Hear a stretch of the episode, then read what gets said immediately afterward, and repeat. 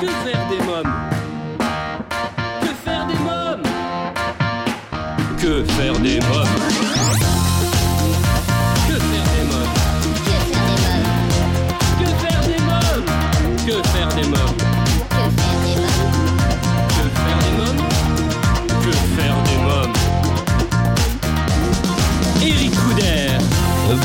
Bonjour à tous, c'est Eric Couder, bienvenue pour ce nouvel épisode de votre podcast Que faire des mômes en compagnie de Nicole Burezi.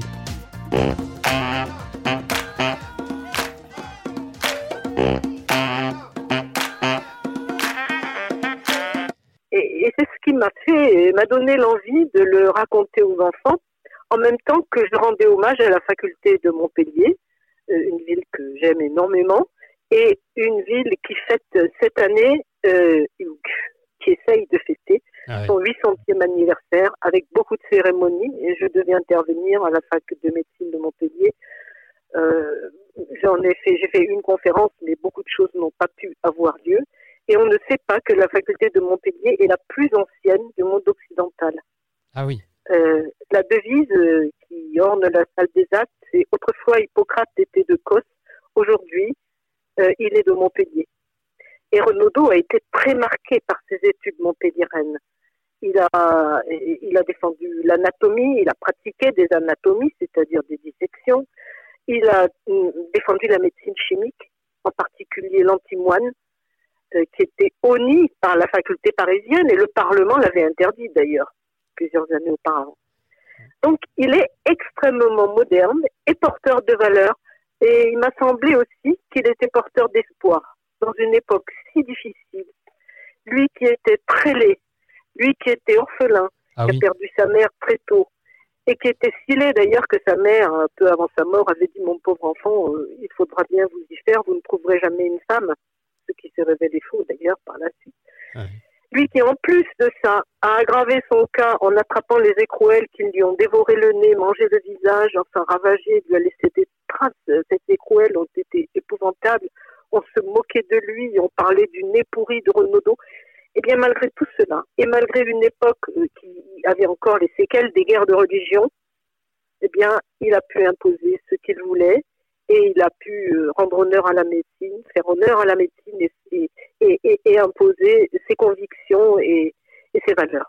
Alors tout à l'heure, vous me parliez de Au Grand Coq. Euh, Dites-nous un peu plus sur cet endroit.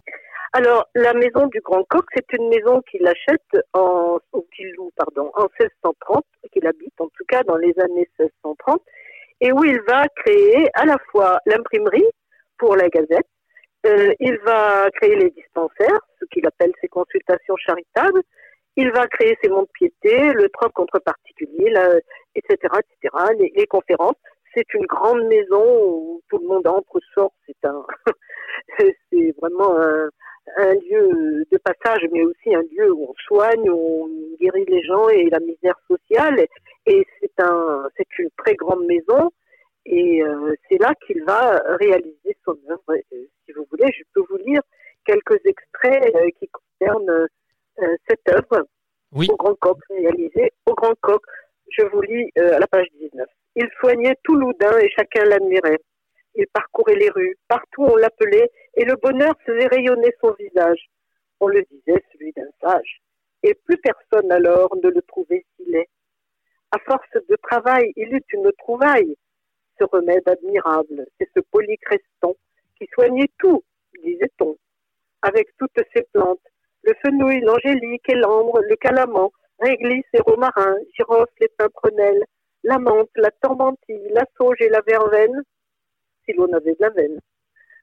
voilà. Vous voyez, je, euh, en même temps, je le magnifie, en même temps, bon, c'est la médecine de l'époque. En tout cas, je pense que ça va beaucoup plaire à nos auditeurs de vous entendre lire. C'est toujours intéressant d'entendre son auteur lire euh, son ouvrage. Euh, Nicole Burezi, alors ce qui est super, c'est que l'on retrouve dans votre ouvrage également euh, Théophraste Renaudot raconter aux enfants un dossier pédagogique, mais aussi un quiz. Alors par exemple, on peut s'amuser à y découvrir à quel siècle vivait Théophraste Renaudot ou encore, euh, eh bien, qu'a-t-il étudié? Il y a toutes ces questions-là et on peut jouer avec les enfants, ça c'est génial. Ah ben écoutez, le quiz m'a été demandé en fait euh, la mairie et, et ça m'a donné l'idée de, de l'intégrer dans ce livre. Nicole Burési, alors j'ai toujours été fascinée tout jeune par l'Égypte. Vous êtes née au bord du Nil, il me semble. Oui, je suis née à côté du Caire, dans une banlieue du Caire qui s'appelait Méadi et qui est aujourd'hui dans le Caire. Il y a une station de métro, mais je ne suis pas retournée. Est-ce que vous envisagez peut-être d'écrire sur l'Égypte? J'envisage dans ma tête mais je ne suis pas sûre d'en être capable. J'ai quitté l'Égypte à 9 ans et j'en ai peu de souvenirs. Je l'ai quitté précipitamment au moment de Suez et, et par conséquent, mes parents ne m'en parlaient pas du tout parce qu'ils ont dû refaire leur vie complètement. Et donc, je ne sais pas si j'en serais capable. Il faudrait que j'accumule beaucoup de documentation et l'Égypte a beaucoup changé. Donc, je ne sais pas. Il faudrait déjà que j'y retourne. Mais pourquoi pas? Peut-être. Peut-être. Euh, Nicole Burési et Théophraste Renaudot racontés aux enfants avec quiz et dossier pédagogique. C'est votre actualité. Euh, merci Nicole Burési. Merci beaucoup. Merci beaucoup Eric Couder. Quel bon moment passé avec Nicole Burési. Recevoir un auteur dans Que faire des mômes, c'est toujours passionnant. Et Nicole Burési fait partie de ces autrices que j'aime recevoir dans l'émission. Avec elle, on ne voit pas le temps passer. Et eh bien voilà, Que faire des mômes pour aujourd'hui, c'est terminé. À bientôt pour un nouvel épisode. Bye bye